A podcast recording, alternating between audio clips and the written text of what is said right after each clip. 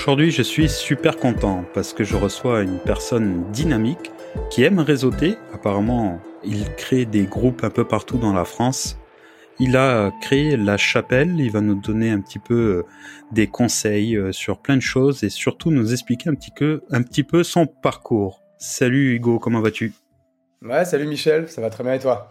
Bah écoute, ça va, je suis très content de te recevoir aujourd'hui. Tu sais, euh, j'invite des personnes qui sont motivantes, inspirantes pour apporter de la positive attitude à toutes les personnes qui nous écoutent, notamment sur les réseaux ou autres. Et je pense que tu as toute ta place euh, sur ce podcast. Et voilà, avant de commencer, euh, bah, dis-nous qui tu es. Bah écoute, pas de souci. En tout cas, encore une, encore une fois, merci pour, euh, pour l'invitation. Un vrai kiff d'être là. Bah, moi, je m'appelle Hugo Benz. Euh, j'ai 35 ans, je suis marié, je suis euh, papa d'une euh, d'une petite Juliette qui a, qui a 7 ans, qui est en CP. J'habite à Bordeaux depuis maintenant une, une quinzaine d'années, donc je pense que j'ai le droit de dire que, que je suis bordelais, même si de base je suis né à Paris et j'ai vécu toute mon enfance, collège, lycée, à la campagne dans une, un petit village de 300 habitants. Et, et accessoirement, je suis également entrepreneur depuis plus de 10 ans, avec la particularité d'avoir monté pas mal de boîtes. Hein. Je suis pas, je suis pas l'homme d'un seul projet, donc je pense qu'on aura l'occasion d'en reparler un peu pendant pendant le podcast.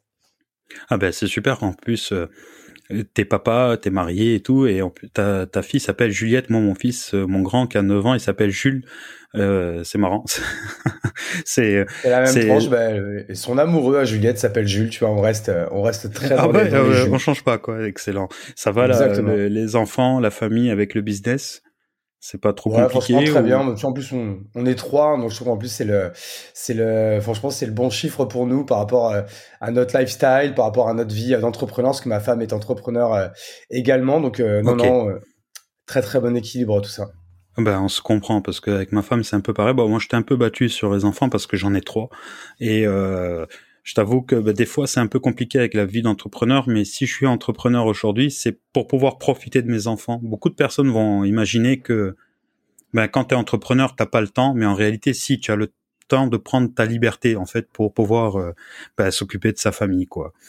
Euh, tu as dit que ah, j'ai exactement le exactement dans le même dans le même esprit que toi. Hein. Je pense que j'ai commencé un peu partout comme tout le monde en étant entrepreneur en en étant un gros, gros, gros travailleur. Mais c'est vrai que depuis, euh, depuis 4-5 ans, j'ai euh, j'ai un peu revu ma copie et justement, j'essaie de faire beaucoup mieux, beaucoup plus vite. Alors après, ça veut pas dire que je travaille pas beaucoup, je travaille quand même beaucoup, mais pas trop. Euh, et pareil, je vais pas mentir, hein, c'est euh, mes, euh, mes boîtes, mes projets occupent vraiment une grosse partie de ma pensée. Hein. C'est la dernière chose à laquelle je pense avant d'aller dormir. C'est la première chose à laquelle je pense quand je quand je vais me coucher. Mais ça, tu vois, le seul moment où où je n'y pense pas, c'est en effet quand je fais du sport et quand je suis en famille.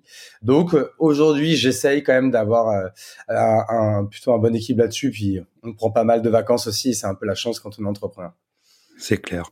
Ça a ses avantages comme ses inconvénients, mais quand on y goûte, c'est difficile de revenir en arrière. Impossible même, je pense. C'est même impossible. Hein, mais je, te comprends, moi, ça fait euh, très longtemps que j'entreprends. Tu sais, moi, je suis gérant d'un pressing, mais j'ai, euh, d'ailleurs, on y est là. Tu dois le voir derrière. Enfin, tu le vois pas parce qu'il y a mon fond jaune. Et euh, c'est ces choix-là que j'ai fait parce que ben, on a une certaine liberté. Des fois, c'est dur, mais mais on est libre quand même. Tu as dit que tu étais un homme de plusieurs boîtes, mais euh, avant de parler de toutes les boîtes, tu as un parcours euh, plutôt scolaire, euh, genre études, ce genre de choses, ou tu as directement senti que tu pouvais entreprendre et tu te lançais alors j'ai quand même plutôt quand même toujours senti hein, que je voulais, euh, alors peut-être pas le mot entreprendre, mais en tout cas je voulais gagner de l'argent par moi-même. Je viens d'une famille euh, euh, assez populaire, hein, même si bon je j'ai pas craché dessus, hein, j'ai quand même eu une une enfance assez heureuse, etc. Parce que j'ai une famille extraordinaire, mais voilà pas beaucoup d'argent, beaucoup moins que les copains que je me suis fait plus tard pendant les études, etc. Et ça que depuis le lycée c'est toujours un truc que j'ai fait. Hein. donc j'ai organisé des soirées, j'avais créé des, marques de t-shirts. Euh, je j'essaie de trouver un peu tous les petits business que je pouvais euh, que je pouvais trouver. Et euh, après oui parcours pour, parcours assez classique parce que j'avais la chance comme d'être bon à l'école. Donc lycée, bac, prépa et, et, école de commerce. Mais par contre voilà j'ai entrepris pendant l'école de commerce et du coup bah tellement que que j'ai pas été au bout et que je n'ai ah pas eu mon diplôme mais c'est encore une fois c'est pas très grave. Pas pas de regret, mais on se ressemble un petit peu sur le côté familial, tu vois. Où, euh, en fait, c'est vrai, je sais pas, je sais pas si c'est ça, mais moi aussi, je viens d'une famille où ben, l'argent n'était pas là euh, vraiment parce que moi, je suis né au Sénégal et j'ai vécu jusqu'à l'âge de de 15 ans et je suis venu seul en France euh, avec mon frère sans mes parents. Et c'est vrai que ce truc de l'indépendance financière, c'est ou de gagner son propre argent pour pouvoir effectuer des choses, c'est quand ça vient plus tôt, t'as du mal après à devenir salarié parce que tu veux toujours gagner un peu plus et tu prends goût en fait à travailler, à te battre pour gagner de l'argent et en fait bah après euh, tu peux pas te contenter de ce que t'as et du coup ça t'oblige à toujours créer, te renouveler, te réinventer pour aller chercher autre part quoi. C'est un peu ce qui t'est arrivé du coup non? Ouais, mais en fait, et, surtout, en fait, euh, ne pas avoir euh, euh, besoin de demander la permission, quoi. Tu vois, c'est ça que moi, quand je, je parle avec mes potes qui sont salariés, qui attendent de pied ferme leur bilan de fin d'année pour savoir s'ils vont avoir tel ou tel bonus, tel ou tel augmente, etc. Alors que ça, que nous, dans, notre cas, bah, à un moment donné, si tu veux plus, tu, tu mets la barre de l'objectif un peu plus haut et tu mets les actions en face pour euh, bah, pour pouvoir gagner en fait on va dire le, le revenu que tu veux hein. et c'est un peu ce qu'on voit aujourd'hui avec euh, un peu ce mouvement euh, des solopreneurs infopreneurs etc qui prend de plus en plus d'envergure et euh, et même tous ces jeunes hein, qui parfois se font euh, se font un, peu vilipender sur sur LinkedIn ou quoi alors que moi je me dis mais en fait si eux ils ont ils ont tout compris hein, après, mais c'est là on pourra, on pourra avoir un débat de plusieurs heures là-dessus. mais c'est vrai qu'aujourd'hui il y a que l'entrepreneuriat qui, si tu es un peu dégourdi, en fait, te permet de gagner euh, le salaire qu'il te faut euh, par rapport à ton lifestyle. Alors, euh, il y en a sûrement qui le font encore, peut-être par ego trip, etc. Et encore une fois, c'est pareil, c'est pas grave parce que c'est les résultats qui comptent. Et je pense que ça, ils vont, ils vont évoluer après. Mais c'est vrai qu'aujourd'hui, quand on, quand on peut le faire, quand on n'a pas ce même rapport au risque, aux besoins de sécurité, quand on a ce rapport-là à la liberté, etc. Bah, c'est sûr que l'entrepreneuriat, il y a, il y a, c'est la seule réponse en fait à toutes ces questions, quoi.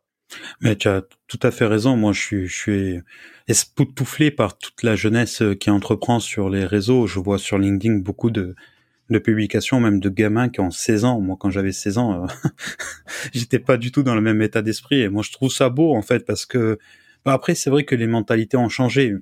Je dis pas que c'est plus accessible, mais je dis que c'est plus accessible dans on, on, on sait plus ce que c'est d'entreprendre aujourd'hui. Or que peut-être toi, tu as 35 ans, moi j'en ai 40. Il y a 20 ans, entreprendre, c'était peut-être une, juste une partie de la population qui pouvait le faire. Si voilà, c'était trop compliqué, les papiers, ce genre de choses. J'en parlais avec un de mes autres invités. Du moins. Voilà, c'est ça. Aujourd'hui, bah, je me rappelle quand j'étais en école de commerce. Ah pardon. Vas-y, vas-y. T'étais en école ouais, je, de commerce. Tu vois, moi, quand j'étais en école de commerce, c'est sûr que euh, on était deux ou trois à vouloir entreprendre. Euh, c'était pas le truc le plus, euh, le plus, euh, le plus mainstream du monde. La, la plupart, ils voulaient euh, aller faire de la finance, du contrôle de G ou du marketing chez L'Oréal, etc. C'était plus ça la norme. et aujourd'hui, de plus en plus, entreprendre, c'est moins le truc que tu dis à un dîner et tout le monde s'exclame comme si tu leur annonçais que tu allais te marier ou que tu allais avoir un enfant ou quoi. C'est devenu plus accessible quand même à ce niveau-là. J'avoue.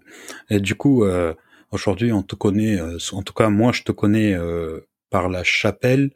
Explique-nous un petit peu ce que c'est. Parce que c'est ton activité principale, je suppose. Ouais, c'est aujourd'hui, j'ai, j'ai quand même, on va dire, j'ai quand même deux activités. Hein. J'ai toujours en fait mon activité personnelle avec une boîte où on est à 50-50 avec ma femme qui s'appelle Le Plongeoir. Donc c'est notre boîte de rémunération. Donc c'est là que je mets tous mes business perso, mes business historiques, etc. Donc tout ce qui est plus fort taux de marge et à plus fort taux de récurrence et d'automatisation euh, possible. Mais c'est vrai qu'à 90% de mon temps, je suis sur le développement de la chapelle, donc il y a un startup studio. Et en fait, un startup studio, hein, pareil pour peut-être euh, rappeler aux gens, hein, c'est c'est pas un incubateur, c'est pas un accélérateur, c'est pas un fonds d'investissement. Nous, en fait, on se présente vraiment comme euh, une core team d'entrepreneurs et surtout, en fait, nous, on, on, se place comme des cofondateurs avec du coup des, des CEO, CTO, enfin des fondateurs externes que l'on va chercher pour aller régler des problématiques et, monter des boîtes. Et en fait, c'est un peu le, le seul outil qui existe aujourd'hui, qu'on a trouvé du moins, pour industrialiser, euh, en somme, la création de sociétés. Parce que voilà, moi, euh, tu l'as compris, je, je, suis un mec qui sera plus heureux s'il monte 10 boîtes à 3 millions plutôt qu'une seule boîte à 30 millions. Mais en fait, aujourd'hui, euh, monter une boîte et surtout faire en sorte qu'elle euh, réussisse, ça demande quand même un focus de tous les instants et surtout ça demande du temps. Et donc nous, en fait, euh, la, la problématique qu'on voulait, à laquelle on voulait répondre, c'était comment pouvoir répéter cela trois, quatre fois dans l'année pendant dix ans. Et du coup, tu vois, avec une, une vraie vision bah, sur la première, la prochaine décennie, euh, voilà, de monter entre 30 et 35 boîtes, grosso modo sur, euh, pour l'instant, avec un ADN très porté sur euh, sur la créateur économique qu'on connaît bien, mais euh, on ne sera pas fermé. Il y aura sûrement d'autres d'autres verticales qu'on pourra ouvrir dans le dans le futur. C'est génial comme projet. Alors c'est, on n'est pas du tout dans le même monde professionnel, mais en tout cas, je suis ce que tu fais. Ça a l'air de fonctionner et c'est surtout que les gens avec qui, enfin, tes clients ont l'air contents en tout cas, parce que tu es quand même même pas mal suivi. Tu as une belle communauté sur les réseaux, notamment sur LinkedIn et euh, tu es pas dans l'extra, enfin l'extrapolation, tu es toujours dans, dans tes publications, dans tes publications, dans la vérité, tu vois, tu tu exposes les choses euh, de manière très factuelle et très précise. Et euh, ça, c'est bien parce que les gens qui vont te suivre, enfin en tout cas les gens qui veulent apprendre, bah, ils ont des informations précises et euh, ça tombe pas autour du pot, quoi. En tout cas, bravo pour ça parce que c'est un peu rare sur les réseaux. J'ai essayé, ouais, j'ai essayé. J'ai essayé de, voilà, en effet, d'un peu de placer ma marque personnelle là-dessus quand j'ai commencé à, à, à, écrire sur LinkedIn. Hein, il y a à peu près, il y a un peu moins d'un an et demi maintenant. Et, euh, et ça, en fait, là où j'ai eu de la chance, c'est que j'ai commencé à publier sur LinkedIn sans avoir strictement rien à vendre. Je pense que tu vois, le premier truc que j'ai vraiment vendu euh, avec LinkedIn, c'était euh, il, y a, il y a quelques semaines. Et donc, pendant plus d'un an, j'étais vraiment dans la documentation et euh, la, la, la, construction publique de tout ce que je faisais euh, avec le plus de transparence possible. Et je pense qu'en fait, c'est ça qui a marché un peu. C'est là où peut-être certaines personnes ont trouvé un peu d'authenticité, un peu de valeur. Et, euh, surtout, j'ai essayé quand même d'être hyper récurrent et hyper rigoureux là-dessus. Et je pense que c'est ce qui a fait que, je suis, monté assez vite sur, sur la plateforme. En tout cas, bravo pour ça. Je suis, tu sais, sur Montpellier et j'ai été invité à un groupe qui s'appelle Poney Club à Montpellier. Et on m'a dit, euh, c'est un groupe à l'initiative de Hugo. Euh, on va essayer de faire plein de choses et tout. Et j'ai l'impression qu'il y en a un peu partout en France. Et euh, j'avoue, ben, ça a l'air pas mal. Je suis pas allé encore dans leur apéro et soirée. Et tu peux m'en dire un peu plus sur ces petits groupes que tu crées? J'ai vu des photos de, de soirées où tout le monde a l'air super bien et content. C'est quoi ce principe? Alors c'est en fait c'est un club que euh, j'ai monté il y a un an maintenant. Ça s'appelle le Poney Club. Et en fait de base c'est que je cherchais en fait un peu des initiatives pour se réunir, euh, se rencontrer et surtout se marrer entre entrepreneurs. Donc c'est vrai avec un petit côté quand même un peu communautaire etc. Euh, comme ça n'existait pas du coup bah je l'ai créé moi-même. Et euh, j'ai pris au début, bah, en fait, on va dire un peu les, les dix premiers potes que je m'étais fait sur LinkedIn, parce que ça qu'avant d'écrire sur LinkedIn, bah, en fait, je connaissais quasi aucun entrepreneur euh, sur Bordeaux, qui est pourtant une grande ville. Et comme il n'y a pas d'initiative pour euh, un peu pour nous réunir, ou alors il y en a, mais c'est pas vraiment ce qui me correspond. Hein, tous les trucs de la French Tech, euh, les réseaux entreprendre, les after work en costard, etc. Et tout, c'est pas vraiment ma cam. Donc, je l'ai, je l'ai fait comme ça. En, en, tu vois, ça, ça, il y a tout pile un an, puisqu'on a fêté, on a fêté les un an il y a deux semaines là. Et au début, on était une dizaine. Le dîner d'après, on était une quinzaine, et après 20, et après 30, etc. Et en fait, aujourd'hui, à Bordeaux, euh, on est un groupe d'environ 200 personnes. Ah oui, et le principe, il est toujours le même, c'est qu'on a un groupe WhatsApp pour s'entraider. Et on fait euh, un dîner apéro teuf euh, une fois par mois. pour l'instant, on s'y tient. Je on n'en a pas manqué aucun rendez-vous. Et ça que j'ai commencé à avoir des demandes pour euh, d'autres villes. Et donc, du coup, euh, j'ai accompagné des entrepreneurs à Lyon, à, euh, à Lille, là bientôt à Strasbourg. Et du coup, est fait également à Montpellier pour créer l'antenne du Poney Club à Montpellier. Donc, c'est dans ce groupe-là que, que tu as été invité. Ah bah écoute, c'est super, magnifique projet. C'est bien l'entraide. Ça permet ben, bah, d'apprendre des choses, à éviter de faire les mêmes erreurs que les autres aussi, parce qu'on discute, ou à se sortir d'une galère et tout ça en s'amusant un petit peu parce qu'on a besoin quand même de sortir un peu du cadre qu'on a tous les jours. Et en plus si on est avec des potes et des des, des, amis filles garçons enfin qui vivent les mêmes galères que nous bah, ça nous permet d'évoluer quoi. Bah, c'est super euh, plein de projets. Bah, en fait c'est vas-y Ouais, en fait, c'est surtout ça pour revenir sur, sur le, en fait, sur excuse-moi, sur le Poney Club. Euh, bah, en fait, c'est que tu vois, par moi, que ce soit avec ma famille, mes amis, etc., je parle jamais d'entrepreneuriat. Tu vois, comme si, en fait, ce que je vivais, soit dans tous les cas, ils peuvent pas comprendre, soit si j'en parle et que je donne, voilà d'un coup il faut donner des chiffres des choses comme ça ça peut être mal perçu parce que du coup bah on est bah quand ça marche bien on est dans d'autres sphères etc donc du coup c'est un peu un sujet que que je cache c'est un peu oui, je comprends. des sorciers dans, dans, Harry Potter, etc. et en fait, ce, ce, une fois par mois, bah, en fait, c'est comme si on pouvait aller à Poudlard et là, on peut se lâcher parce qu'on est avec des gens qui comprennent exactement les problématiques qu'on vit, euh, les joies qu'on vit, les, euh, les peines qu'on traverse, etc. Donc, euh, c'est un peu le but et euh, franchement, pour moi, ça a été, ça a été une grosse thérapie. Ça, ça, je suis beaucoup mieux dans mes pompes depuis un an que depuis que j'ai créé le Poney Club. Donc, en fait, de base, je l'ai vraiment créé pour moi. Et puis maintenant, limite, ça m'appartient plus. Euh, il s'en un peu partout. C'est autogéré. Je suis assez content, quoi. En tout cas, bravo pour tous ces projets. Tu as l'air d'être quelqu'un qui est quand même super humble par rapport à tout ce que tu fais et bravo pour ça. On va arriver euh, à la fin de ce podcast et je pose toujours deux questions aux personnes que j'invite. La première, c'est qu'est-ce que tu pourrais dire à toutes les personnes qui nous écoutent pour gagner en motivation, notamment à toutes les personnes qui ont un projet professionnel? Bah, En fait, euh, ah, je vais quand même pas euh, te faire l'offense de dire bah, lancez-vous parce que c'est un peu bateau.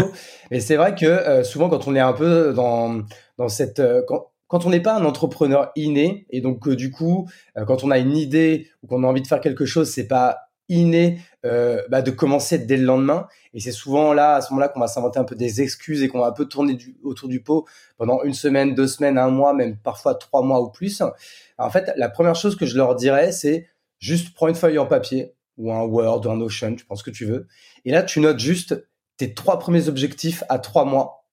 Et euh, de ces objectifs, tu notes deux, trois résultats clés à atteindre. Je vais donner un exemple. Par exemple, euh, demain, euh, quelqu'un veut lancer sa boulangerie.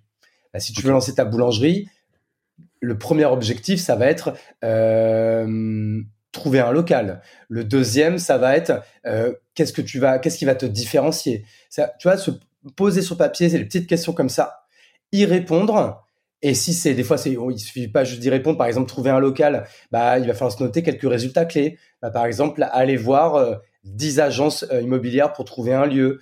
Euh, se mettre un objectif dans le mois d'aller visiter au moins, euh, je sais pas, une douzaine, une douzaine de lieux, euh, prendre rendez-vous avec son banquier, essayer d'aller décrocher X en cours, bah, tu vois, se mettre des objectifs et des résultats clés comme ça, très tangibles, très chiffrables et mesurables, et surtout de mettre des dates à côté, mais des deadlines qui sont hyper rapprochés.